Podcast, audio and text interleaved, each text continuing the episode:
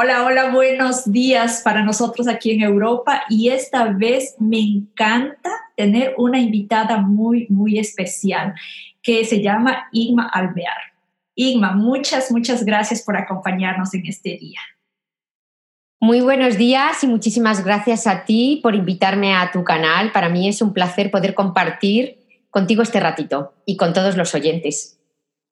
Pues muchas gracias, Ima, por aceptar esta invitación, porque este día tengo un tema muy, muy especial.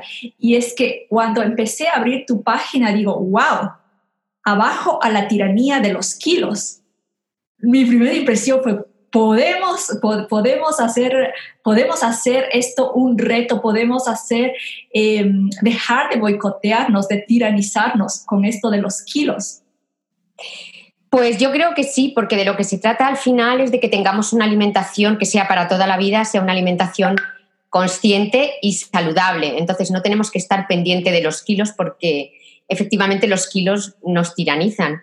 Lo que tenemos que ser es conscientes de lo que comemos, conscientes de lo que sentimos, de lo que pensamos, que al final esas son las claves de por qué tenemos kilos de más, ¿no? Entonces yo me gusta incidir en eso porque somos un todo, ¿no? Y si nosotros nos quedamos solamente en los kilos, hemos perdido una parte muy importante de lo que es nuestra esencia o nos hemos olvidado de ella. Entonces, por eso, abajo la, tiranía de los kilos, porque la gente se pone a hacer dietas y dietas y dietas que no les sirven para nada, porque siempre vuelven a su peso, al peso que tenían antes de empezar, o peor, o engordan más. Y, y hay que, sí, hay que boicotear, hay que hacer un boicot los kilos. El tema está dado, señoras. Estamos hablando de nutrición y de la mano de Igma vamos a aprender cómo poder, cómo poder nutrirnos de forma saludable, de forma consciente. Igma, cuéntame, eh, ¿por qué siempre estamos, ya has mencionado algo de que siempre estamos haciendo dieta y sin embargo subiendo? ¿Cuál es el problema principal que encuentras tú en tus clientas? Pues yo el problema principal que encuentro es que cuando tú haces una dieta, te estás fijando solamente en la comida. Y hay una cosa muy fundamental que, olvidan los dietistas, y es que comemos emocionalmente. Y no tienes más que pensar que nuestra, o sea, cuando nacemos, para que la gente lo entienda muy fácilmente, cuando nacemos lo primero que hace nuestra mamá cuando nos ponemos a llorar es darnos de comer.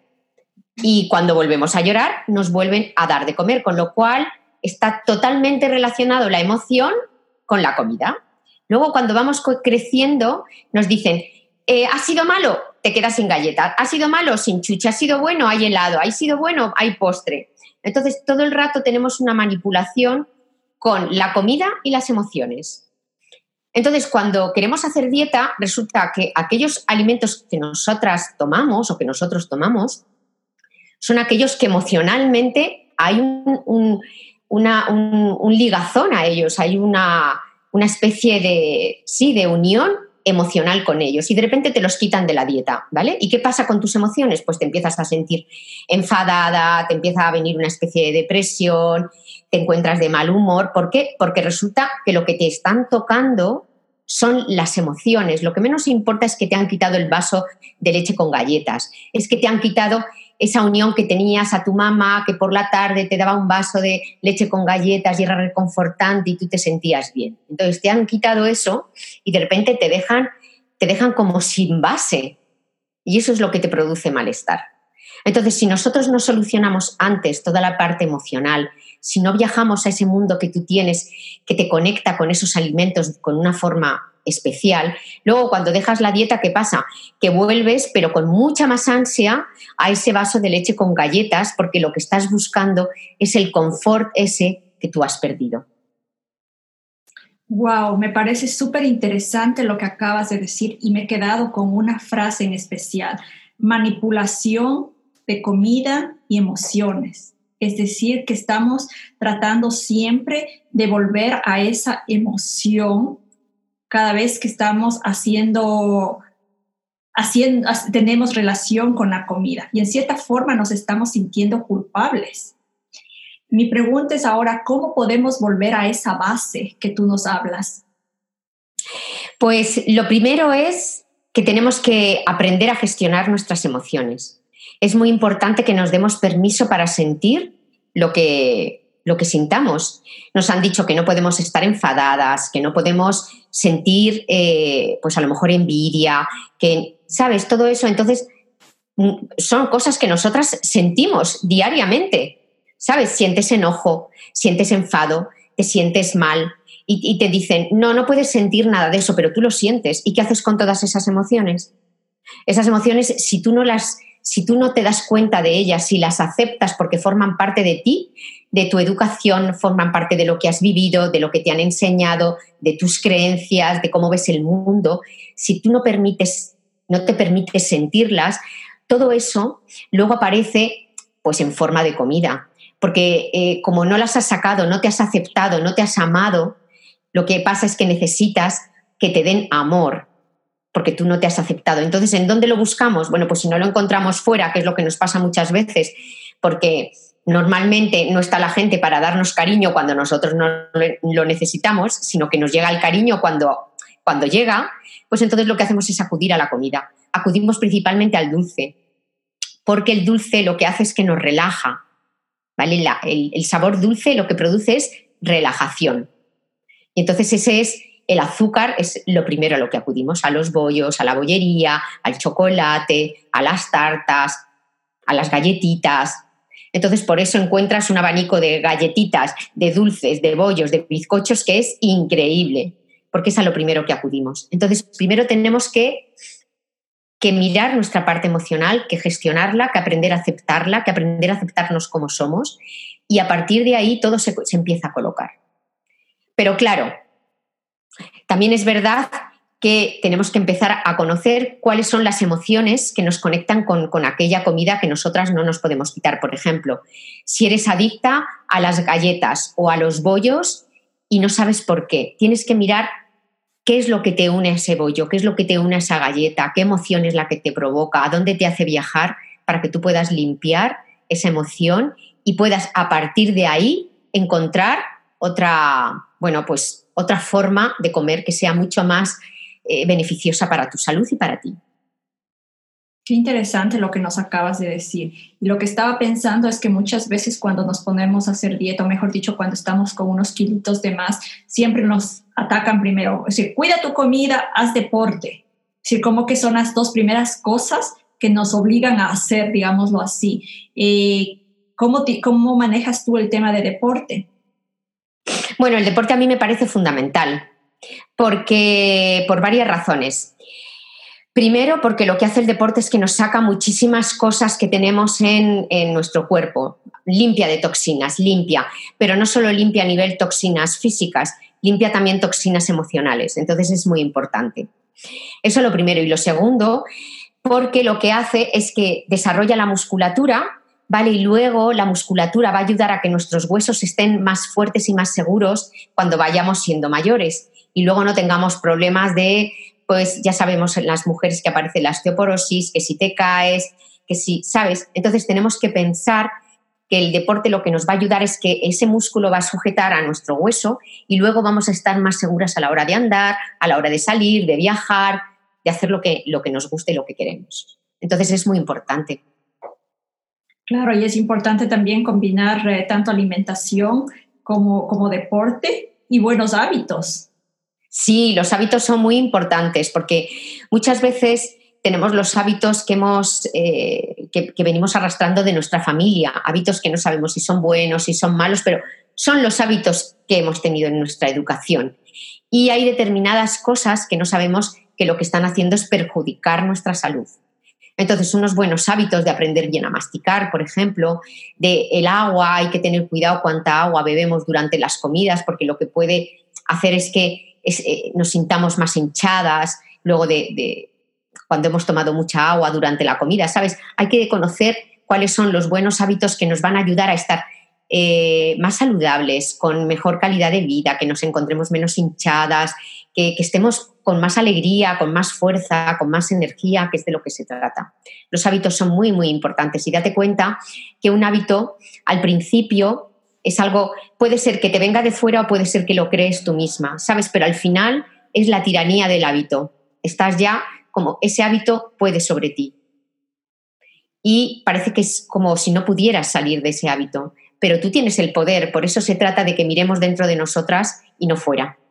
Porque fuera no hay nada, eres tú la que creas las cosas y la que tienes que aprender a buscar las herramientas dentro de ti para, para darte permiso en esa conciencia, en ese nuevo despertar que hay en, en, otras muchas cosas a tu alrededor, ¿no? Muy importante esto de los hábitos que nos mencionas. Y estos hábitos se han ido acumulando por años. ¿Cuánto tiempo necesitamos para cambiarlos y cuándo debemos empezar?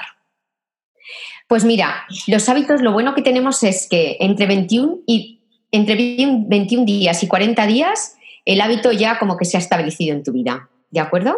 O sea, que no necesitas muchos años. Lo que sí es cierto es que tampoco debemos hacer un cambio totalmente radical de todo, porque nuestro cuerpo está habituado a una forma de comportarnos, a una forma de comer, a una forma de rodearnos de las cosas y si tú de repente le descolocas todo, el cuerpo se vuelve loco, el, cuerpo piensa que está en peligro porque le has cambiado las, las zonas que tenía donde se sentía confortable. Entonces, como todo es un proceso no puedes cambiar rígidamente de comida, no puedes cambiar de repente de golpe de hábitos, sino que es poco a poco, viendo cuáles son los hábitos que tú en tu día a día necesitas como imprescindibles, ir añadiendo al cabo de un tiempo otro, otras nuevas formas de comida, otras recetas, sabes, poco a poco para que el cuerpo lo vaya comprendiendo, lo vaya aceptando, tanto mental como emocional y físicamente. Muy bien. Y volviendo a esto de hábitos, de cambiar un poco de hábitos alimenticios y todo. A mí me encanta ver, por cierto, tu cuenta de Instagram porque veo siempre unos platos deliciosos ahí. Digo, wow, eso se ve tan delicioso. Y te quería preguntar, ¿qué es ¿cómo podemos empezar a cuidarnos desde ya? ¿Qué podemos, em, qué platos y cómo esto empieza todo en la cocina? ¿Cómo podemos empezar a sustituir esos ingredientes que nos sientan mal? Mira, mi cuenta de Instagram principalmente lo que quiero mostrar es que hay una comida saludable que está rica, que no es aburrida, que está sabrosa y que puedes y que es creativa incluso. Entonces, yo lo primero que diría a, a las personas es que empiecen a utilizar cereales, por ejemplo, integrales. Ya sé que la gente dice el arroz se tarda muchísimo en cocer, es muy pesado. No, no, no, no, no. Si tú pones el cereal integral, el arroz integral, por ejemplo, unas horas antes a remojo, luego solo te va a tardar 20 minutos en cocer y con la misma cantidad de agua. Entonces, empecemos a buscar esos cereales integrales, empecemos a comer más legumbres que son, que son más saludables, se digieren a lo mejor un poquito peor que la carne, pero tienen muchísimo más nutrientes que la, cualquier carne de pollo, de vacuno, de pavo. No tienen tanta grasa. Y las legumbres tienen muchísimas proteínas, vitaminas, minerales que nos van a ayudar en nuestro día a día a sentirnos mucho mejor. No van a tener tantas toxinas como ahora mismo tiene la carne o el pollo, sobre todo, que tiene una cantidad de hormonas increíbles. Entonces, y si comemos carne, que sea de buena calidad, ¿vale? Que sea una carne ecológica que sabemos que no ha sido tratada con eh, antibióticos tóxicos, o sea, con un pienso de mala calidad, porque eh, que estén todas las, las, vacas unas hacinadas encima de la otra, ¿sabes? Sino que hayan vivido en libertad para que por lo menos la carne que comamos eh, haya sido de una vaca que, que haya estado feliz. Porque aunque nosotros pensemos que no nos comemos las emociones de esa vaquita, si nos las estamos comiendo, porque de, repente cuando una vaca está en estrés genera muchísimo cortisol y todo eso es luego lo que te vas a comer. Entonces, cuanto más natural sea lo que estamos comiendo, muchísimo mejor para nuestro cuerpo. Y luego también aconsejo a que se tome verdura de estación, ¿de acuerdo? Verdura del lugar en el que tú vivas. Verdura que es, y verdura y fruta de, proximidad que se, que se llama. Y no es simplemente porque, por un tema de, medioambiental o ecológico, de que no utilicemos tanto transporte para traernos a las grandes ciudades o a los pueblos eh, frutas y verduras de, otro, de otros lugares, ¿no? Sino principalmente porque nuestros antepasados eh, han comido principalmente esas frutas y esas verduras durante tiempo y tiempo y tiempo y tiempo. Y entonces genéticamente es muchísimo más fácil que mi cuerpo, que soy mis genes, que soy ya aquí de, Madrid, ¿no? reconozcan eh, la pera y la manzana que un mango. ¿Vale? Porque llevan nuestros genes muchísimo tiempo habiendo comido eso. Y es más fácil de reconocer, de que lo asuma, de que, lo, de que incluso lo metabolice. Entonces es por esas dos razones por lo que comer fruta y verdura de estación se, se vuelve tan importante. Wow, cuánta información lleva, llevan nuestros genes, ¿no? Que ni siquiera nos damos cuenta. Inclusive para la alimentación, cuenta de genes que tenemos. Sí. Y me gusta hablar muchísimo en cuanto a, nuestras células, que es una cosa que me encanta y en algún momento me pondré a mirar, ¿no? Es que tienen un, eh, que los fotones que tienen nuestras células se alimentan de luz, ¿no? Entonces, por eso es tan, importante que comamos alimentos que estén directamente, hayan crecido directamente con la luz solar, ¿no? Y entonces vemos a esos campos de cereales que están tan dorados, ¿no? Y dices, wow, me estoy tomando casi un trozo de, sol, ¿no? Por esa luz que, emiten, ¿no? Y me encanta porque eh, estos fotones lo que se dedican principalmente es a que sean más rápidas las relaciones entre las células, ¿vale? La gestión celular. Entonces es muy importante que cuanto más alimentos comamos, más frutas, más verduras comemos que hayan estado directamente eh, alimentadas por la luz del sol y no en cámaras, estaremos añadiendo eh, muchísima información que, que luego nuestras células van a aprovechar para, bueno, pues para que esa, esa relación celular, ¿no? esas síntesis celulares que se hacen sean muchísimo más rápidas y de mejor y con más calidad, claro. Ok, bien, qué interesante lo que nos acabas de contar. Yo quiero volver un poco al tema de los genes que decías, la información que lleva.